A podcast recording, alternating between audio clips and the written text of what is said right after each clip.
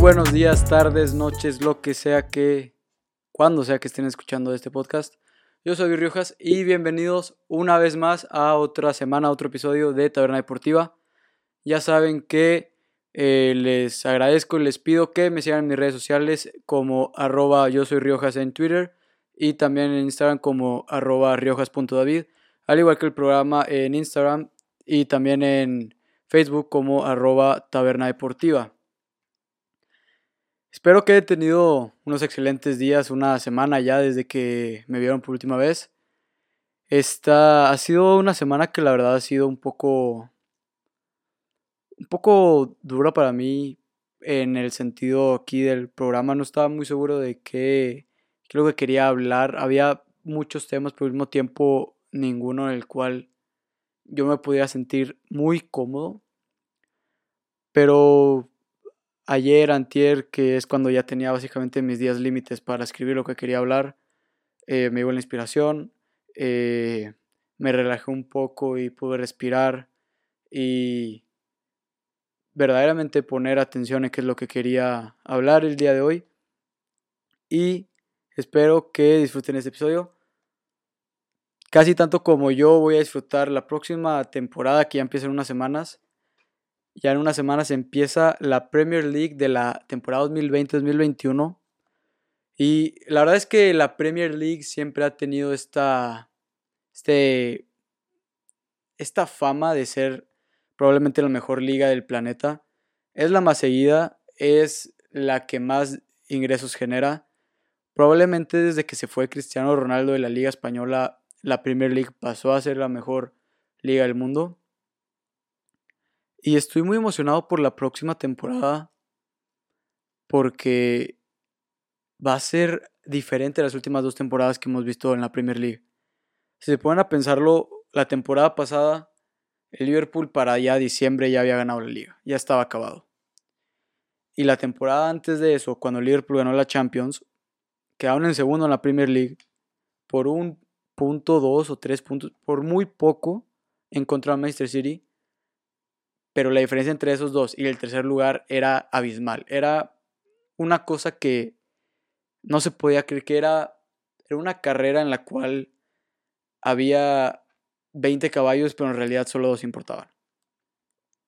Y la diferencia entre esta temporada que va a empezar en unas semanas y las últimas dos es que se siente más este sentido de competencia entre varios equipos, no solo entre dos no solo entre el Manchester City y el Liverpool, que obviamente el Liverpool por ser campeón va a ser el favorito otra vez, no hay duda de eso, no hay queja de eso, se lo merecen, dominaron por completo la Premier League y creo que el equipo que tienen ahorita es suficiente como para ganar la Premier y eso es algo que demostraron esta temporada pasada.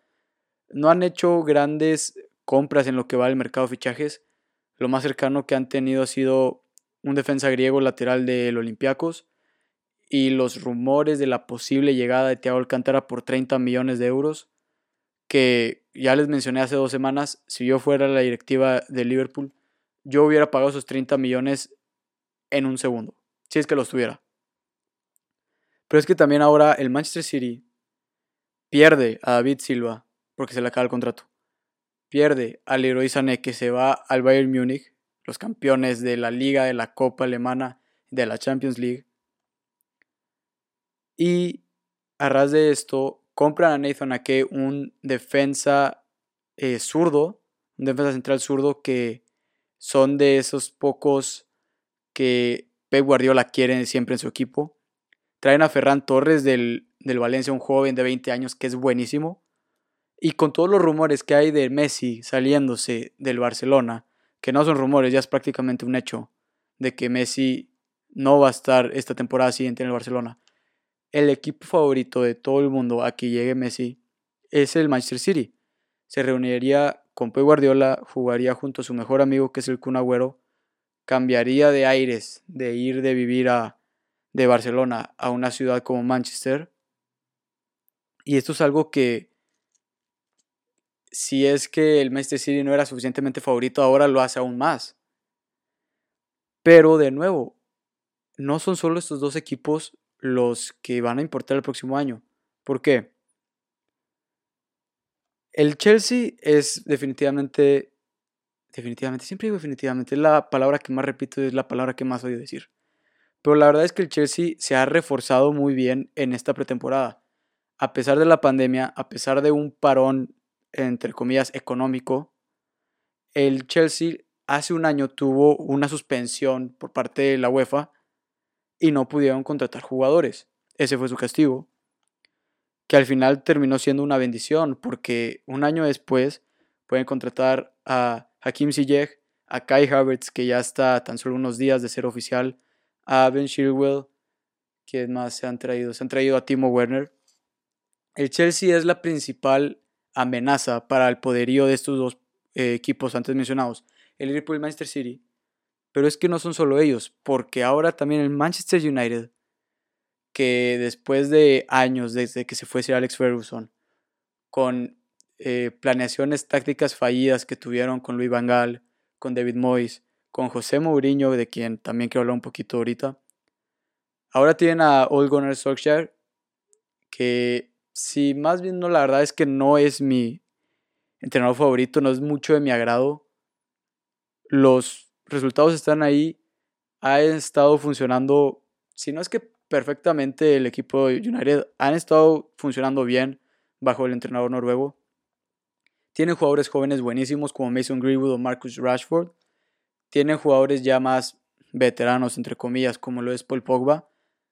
Tienen también a, a Nemanja Matic, que probablemente salga, pero yo creo que deberían de mantenerlo. Bruno Fernández, la gran estrella portuguesa del equipo. Donny van de Beek, el holandés, que está a uno o dos días de ya hacerse oficial su fichaje. En Manchester United creo que están a unos cuantos partidos de, con suerte, de poder presionar en los primeros equipos hasta mero arriba de la tabla, en contra el Liverpool, contra el Manchester City, contra el Chelsea. Y algo interesante de esta liga es que todos los equipos pueden vencer a todos. Eso es algo que hemos visto la temporada pasada cuando el Norwich, que quedó en último lugar de la liga, a principio de temporada dominó por completo el Manchester City de Pep Guardiola.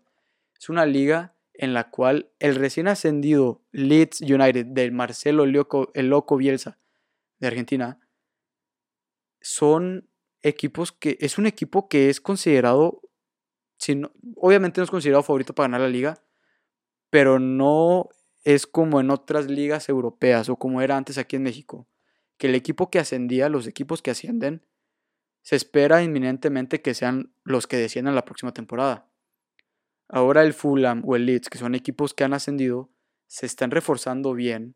El, Leeds trajo a Ricardo, un, eh, un jugador del Valencia por 30 millones. Son muchos los equipos que, si bien no todos van a ser favoritos para quedar campeones, se sabe que cualquier equipo puede arruinarle la temporada al otro. En el Tottenham, a mí lo que más me llama la atención ahorita es que van a tener, por fin, una temporada ya completa con José Mourinho, porque la temporada pasada Mourinho llegó en noviembre, si no estoy mal.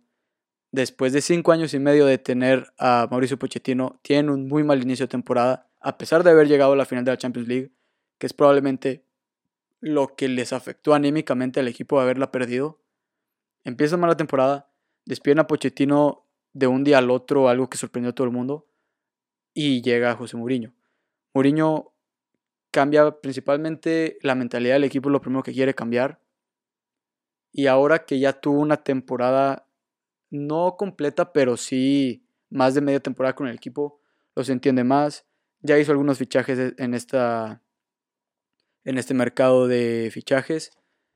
Eh, creo que alguno que otro jugador de la cantera del Tottenham puede sobresalir bajo José Mourinho, aunque es un entrenador que sabemos con unos equipos depende mucho de la cantera y con otros para nada.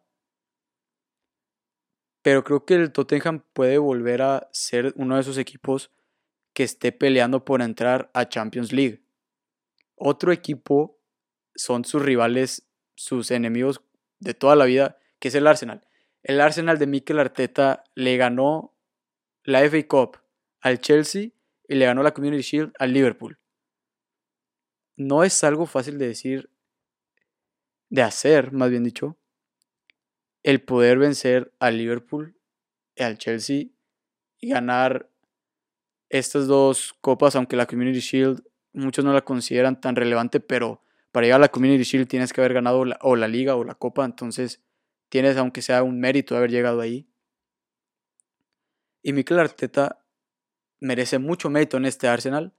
Tiene un buen equipo. Mikel Arteta también, al igual que Mourinho, no tuvo una temporada completa y ahora sí va a poder iniciar la temporada desde un inicio. Y también el Tottenham y el Arsenal, por iguales, han estado haciendo buenos fichajes, han estado teniendo buenas planeaciones. No espero que sean un rival tan atemorizante para los equipos que son los favoritos como Liverpool o Manchester City, pero es que un partido malo contra ellos puede destrozarte la temporada y dejas, vas a ir dejar el título de un día para el otro. Aparte de estos seis equipos que son los denominados Big Six, otro que también es muy interesante es el Leicester City de Brandon Rodgers, que la temporada pasada estuvieron peleé y peleé y peleé en los puestos altos. Estuvieron en tercer lugar durante un largo tiempo, contando el parón, obviamente, de cuarentena. Pero es que cuando más necesitaban jugar bien, sus jugadores fallaron. Jamie Vardy fallaba, Soyuncu fallaba, Schmeichel fallaba, Madison fallaba y Brendan Rodgers, el entrenador, fallaba. Creo que si ahora la liga, esperemos que no haya alguna razón como para detenerla, el Leicester City va a poder completar lo que querían completar en esta temporada, que es clasificar a Champions League con buen equipo, mantener el buen equipo que tienen ahorita porque ya vendieron a Ben Chilwell, entonces obviamente hay varios jugadores que podrían salir, pero creo que Leicester City es uno de esos equipos que también puede batallar, puede hacer ese empujoncito pequeño para entrar en competiciones europeas. El Sheffield United y el Wolves de Raúl Jiménez también son otros equipos que tuvieron que vender algunos jugadores. Algunos jugadores terminaron su préstamo. Dean Henderson, el portero del Sheffield, estaba prestado por Manchester United y ahora va a pelear con David De Gea por la titularidad. Y ese va a ser un golpe muy fuerte para los Blades del Sheffield United. Mientras que con los Wolves de Raúl Jiménez Doherty se fue al Tottenham. Raúl Jiménez tal vez no salga, pero su compañero Adama Traoré tal vez sí salga. Yo confío en su entrenador, en un Espíritu Santo. Pero es ese el problema que va a tener el equipo de, del Wolves. Tienen que, de aquí a que acabe el mercado de fichajes, asegurarse que sus estrellas no se vayan. Y si es que se van, que se vayan por una cantidad enorme de dinero y con ese dinero que tengan poder cubrir esos huecos y de manera eficiente. Porque Doherty no va a ser tan fácil de suplir. Si es que Raúl Jiménez o Traoré se van, no van a ser fáciles de suplir. Y por último, el Everton. Es el último equipo que quiero hablar en la liga inglesa. Porque el Everton de Carlo Ancelotti va a ser igual que el Tottenham y el Arsenal. De nuevo es un entrenador que no inició la temporada pasada y que esta sí la va a poder iniciar bien. Han hecho fichajes en, esta, en este mercado de fichajes. Trajeron a Land del Napoli, James Rodríguez del Real Madrid ya va a llegar. Creo que Carlo Ancelotti si se fue al Everton es porque vio un, una planeación futbolística por parte de la directiva que le agrada, que sabe que puede conseguir algo y este es uno de esos equipos que nuevamente va a poder pelear en los puestos de arriba, como lo hicieron hace algunos años cuando estaba Lukaku, por ejemplo. O David Moyes, porque David Moyes cuando estaba en el Everton, su equipo era muy buen, era un buen equipo. Y es por esto que yo creo que la Premier League de la 2020-2021 va a ser mejor que las últimas dos, probablemente las últimas siete eh, Premier Leagues que hemos tenido. Va a ser muy emocionante. Va a haber muchos juegos importantes. Muchos equipos, todos los equipos desde el último lugar desde el, lugar 15 para arriba son equipos competentes, son equipos que saben jugar, que juegan bien, que están en la mejor liga del planeta, probablemente una liga, si no es que la más física, una de las más físicas. Y eso es algo que les va a afectar a todos los jugadores, obviamente. Aparte de que es una liga que tiene descansos muy cortos en invierno. Pero aún así, va a ser una Premier League muy, muy, muy emocionante. Y yo les pido a ustedes que vean esta Premier League. Si es que pueden hacerlo, vean la Premier League los, mientras más partidos puedan mejor. Eh, sigan los jugadores, sigan estadísticas, sigan las jugadas, sigan cómo es que esta Premier League va a ser muy buena. Y también si es que pueden, vean el documental que acaba de salir del Tottenham, el All In or Nothing. Hicieron uno hace unos años del Manchester City que está increíble. Ahorita yo estaba viendo unos episodios del Tottenham. Está muy bueno, muy entretenido. Puedes ver cómo es un equipo profesional desde adentro, desde lo más íntimo del equipo y creo que eso es simplemente otra perspectiva a todas las historias que vamos a ver en esta temporada que llega de la Premier League. De nuevo, Liverpool Manchester City, Chelsea los quiere retar, Arsenal, Manchester United, Tottenham y Leicester detrás de ellos. Y aparte, más atrás de ellos está el Wolves también, por ejemplo, el Everton, el Leeds, que después de poco más de 15 años vuelve a la Premier League. Va a ser una Premier League histórica y muy buena para el recuerdo. Muy bien, quiero seguir con fútbol europeo. De un partido que vi el domingo, que es que la, la, historia de este equipo llegando a la final de la UEFA Champions League femenil es casi perfecta. La semana pasada yo les dije que el Bayern era el dominador por de, por de facto de, la Europa, de, de Europa, que es el equipo que más domina en liga, en copa, en champions, que no tienen rivales. Y es verdad, en el sentido del fútbol masculino, ahorita el Bayern Múnich no tiene rival alguno, lo más cercano es el Liverpool, pero creo verdaderamente que el Bayern Múnich les ganaría. Sin embargo, creo que cuando catalogué al Bayern Munich como el equipo más dominante en el, en el, en el continente europeo, probablemente me equivoqué y muy, muy, muy feo, porque el Olympique de Lyon femenil lo volvió a hacer. El Olympique de Lyon femenil tiene 14 ligas seguidas ganadas, 8 copas francesas seguidas ganadas y acaban de ganar su quinta Champions League seguida. Es, que no tengo palabras para el Olympique de Lyon. Fue un partido el cual dominaron por completo contra el Wolfsburgo femenil, que es un equipo que no es un equipo que llegó por suerte a la final. El Wolfsburgo tiene cuatro Bundesligas femeniles seguidas. Estos son probablemente los dos mejores equipos femeniles del mundo. Y fue una final increíble. El, de nuevo, el Olympique de Lyon dominó por completo, porque obviamente el Olympique de Lyon femenil va a dominar por completo. Ganaron sin Ada Hegerberg la Balón de Oro 2018 y aún así dominaron. Odio estos gallos. Creo que si tú fuiste una de esas personas que como yo vieron la final de la Champions League femenil, ¿está de acuerdo conmigo? El Olympique de Lyon femenil, después de ganar su séptima Champions, quinta seguida, ocho copas seguidas, 14 ligas seguidas, eh, con las mejores jugadoras del planeta en su once inicial, probablemente el Bayern Munich ahorita sí no tenga algún rival tan concreto en el fútbol masculino, pero es que el Olympique de Lyon femenil, ser un equipo dominante no es darle suficiente justicia a su nombre. Son un equipo que se distingue por completo de los demás. Están en una categoría, no una, están cinco categorías por encima de todos los demás equipos, no solo en Francia, no solo en Europa, en el mundo entero. Y la verdad es que a mí me gustaría ver mucho más de este Olympique de Lyon femenil.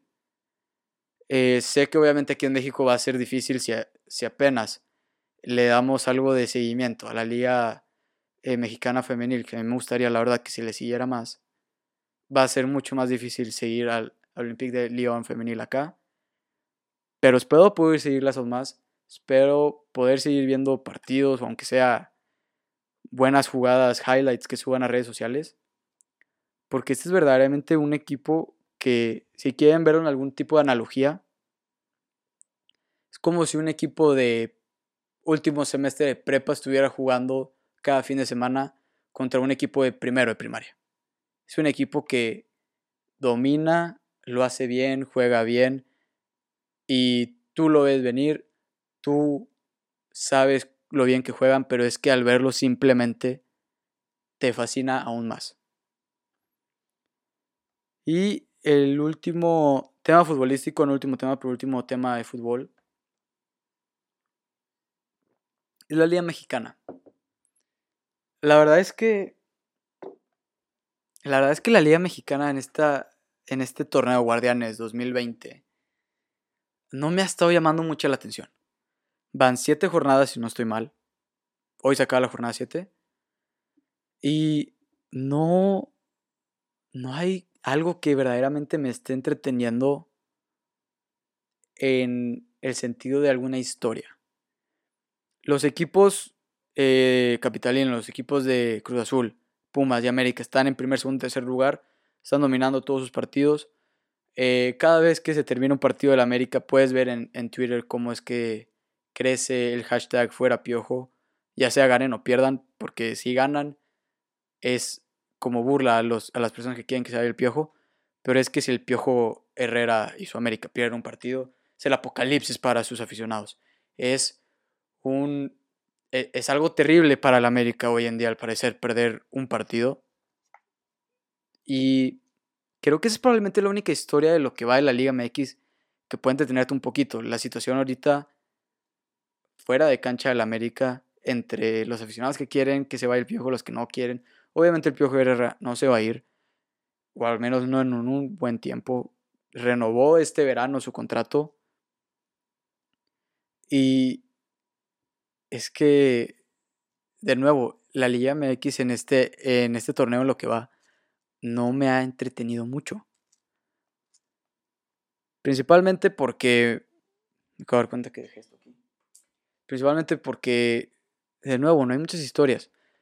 Pumas es un equipo que me ha sorprendido, como algunos de ustedes tal vez recuerden, yo dije que Pumas no es un equipo grande y lo sigo sosteniendo. Yo no creo que Pumas sea un equipo grande. Es lo más cercano a un equipo grande, pero no es un equipo grande. Pero ahorita están invictos. Yo pensé, la verdad, que perder a su entrenador tan solo días antes de que empezara el torneo les iba a afectar y tal vez en el esquema táctico sí les ha estado afectando un poco, pero no en los resultados. De nuevo, están invictos, están en los primeros tres lugares y no hay nada que los tumbe. El Cruz Azul ya tiene meses siendo el mejor equipo en México y si es que siguen así, obviamente siguen siendo los favoritos a, quedar campeones, a pesar de cualquier tipo de maldición que es que se crea sobre este equipo. Pero aparte de estos, la verdad es que no.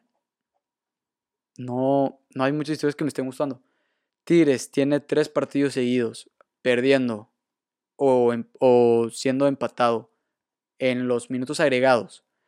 Perdió contra Toluca en el 95, empató, acaba de empatar contra Mazatlán en el 97. También le empató Pumas en el 93. Les está afectando el hecho que su portero titular, Nahuel Guzmán, el, el patón, este portero argentino, uno de los mejores porteros de la liga, si no es que el mejor, los últimos cinco años, seis desde que llegó a Tigres. Le está afectando que está fuera de las canchas debido a COVID.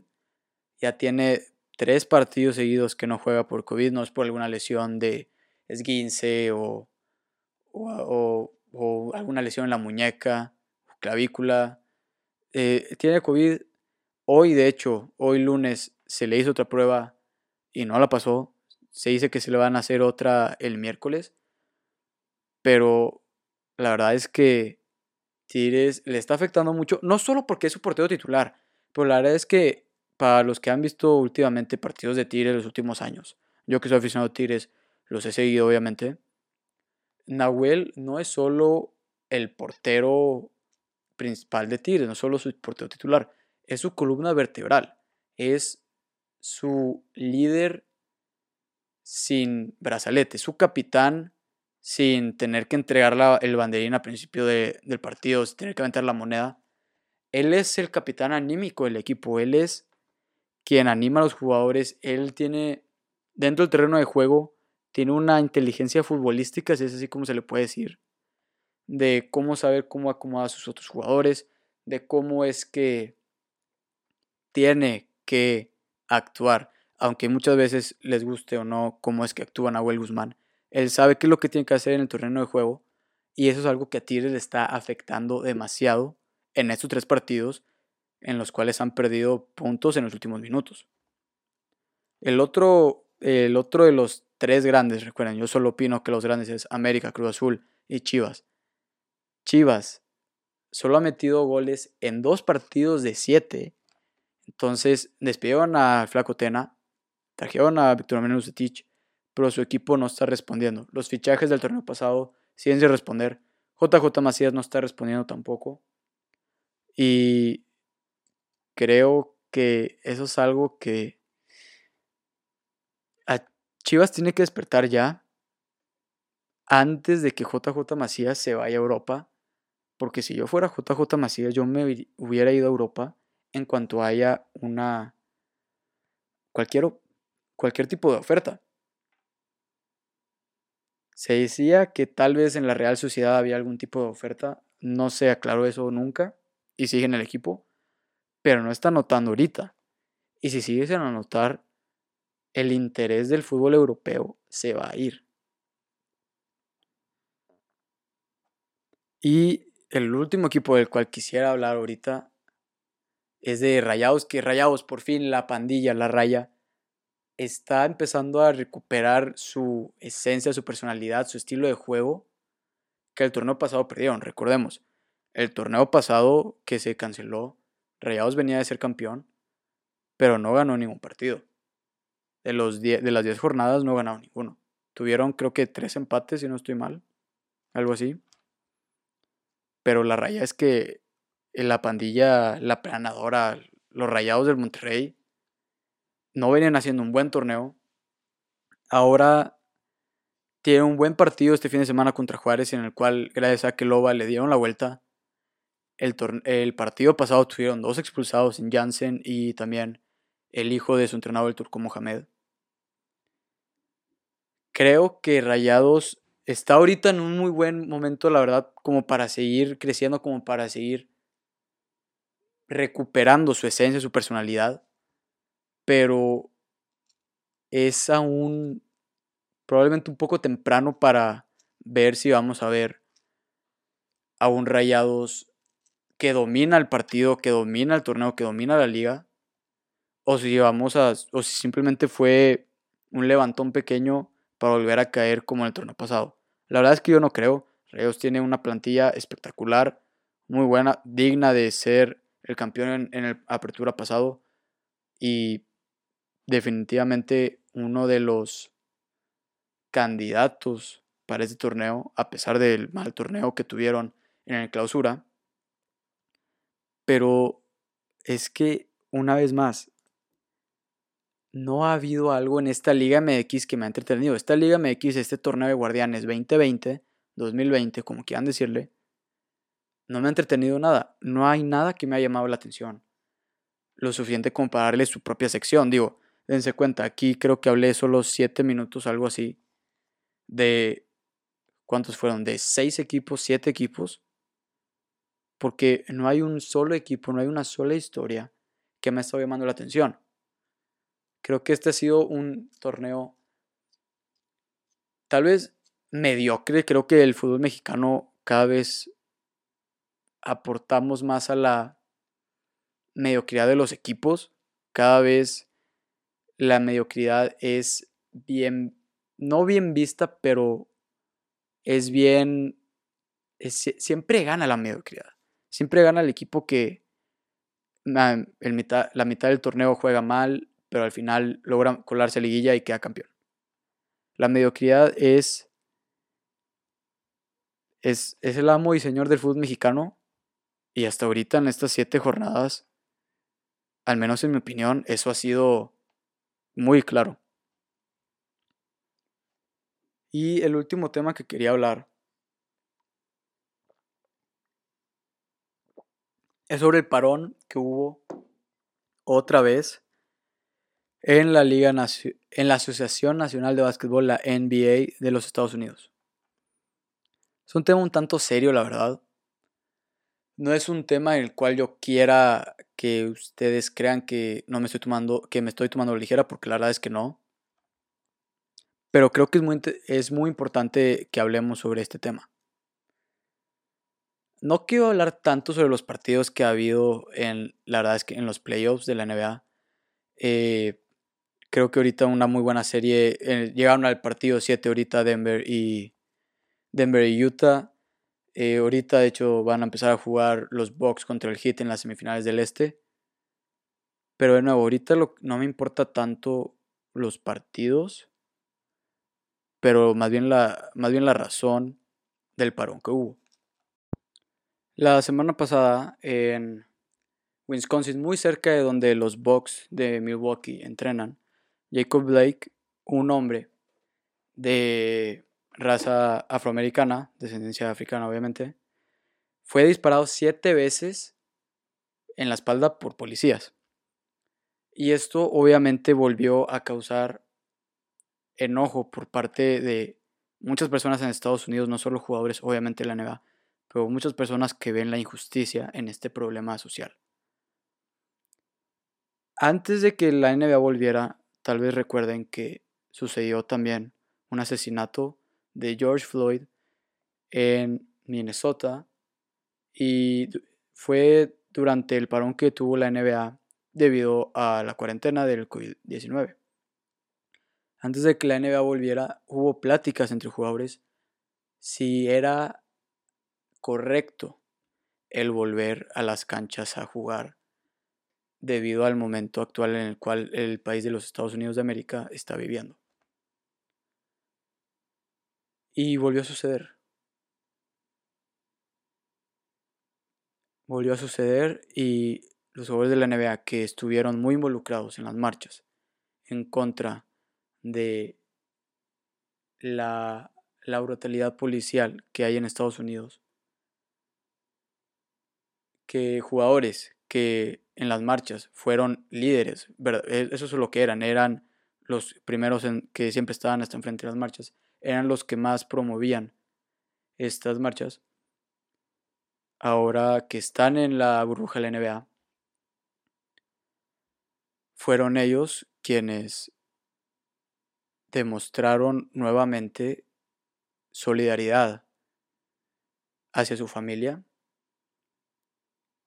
y demostraron una manera de protestar que en mi opinión fue la mejor que pudieron haber tomado y la verdad es que desde aquí les aplaudo. Probablemente ningún jugador de la NBA vaya a ver esto en especial porque es eh, un podcast muy, un podcast muy, muy chico y, y habla lo español. E, ellos casi ninguno habla español. Pero fue lo correcto en hacer. Y creo que los Milwaukee Bucks, que de nuevo, este ataque, que es lo que fue verdaderamente, esto fue lo que fue un ataque de odio, eh, eh, que sucedió muy cerca de donde ellos entrenan, de donde ellos juegan, fue su partido, su último partido contra el Magic de Orlando, que fue el primer partido en ser boicoteado. Es el primer partido desde 1961 en causar un boicot en la NBA. Desde 1961, desde hace 59 años, casi seis décadas. Y fue por la misma razón. El último partido de 1961 que fue boicoteado por los Celtics de Boston liderados por Bill Russell, uno de los mejores jugadores de la historia. Fue un boicot en contra de la injusticia racial, de la injusticia que existe en contra de las personas de descendencia africana en el país de Estados Unidos. Y después de seis décadas tienen que seguir haciéndolo porque no hay una mejora en la forma en la que son tratados. Después de que el partido de los Bucks fue boicoteado, los otros dos partidos de ese día también fueron, y al día siguiente también sus partidos fueron boicoteados. Equipos de las ligas mayores de béisbol, de la MLS, de la NHL, la liga de hockey de Estados Unidos. Naomi Osaka, la jugadora de tenis femenino, una de las mejores del mundo, también ella apoyó a este movimiento de los jugadores. La NWA, que es la WNBA, que es la, la Liga Nacional de Estados Unidos de Mujeres de Básquetbol, también se les unió a los jugadores. Fueron verdaderamente quienes lideraron este, este movimiento. y de nuevo, no quiero, no quiero que sea como que si estoy tratando esto como algo muy simple porque no lo es. Lo estoy intentando llevar con la mayor seriedad que pueda, con la seriedad que esto se merece. Y de nuevo, creo que los jugadores hicieron lo correcto. Al día siguiente hubo una junta entre dueños y al mismo tiempo hubo una junta entre jugadores de la NBA para decidir el futuro de los playoffs. Durante unas horas se pensó seriamente en cancelar los playoffs de la NBA en forma de, de protesta en contra de la injusticia que existe. Y de nuevo, eh, desde aquí quiero aplaudir a los jugadores. Al final los playoffs no fueron cancelados. Los playoffs van a seguir. Pero lo importante es que se habló. Lo importante es que es un problema muy serio que no fue ignorado.